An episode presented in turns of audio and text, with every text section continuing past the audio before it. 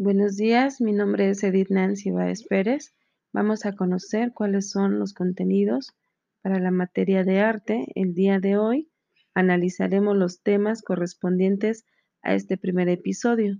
Para ello analizaremos, iniciaremos con una imagen en donde tenemos a Andrés que observa el lago, está sentado a la orilla del agua y bueno, él contempla los colores, los árboles, admirando eh, lo que representa el arte y de qué manera lo puede representar haciendo un dibujo y de esta manera poder seleccionar las herramientas necesarias para hacer su apreciación de este bello lugar en un dibujo que él realiza con las herramientas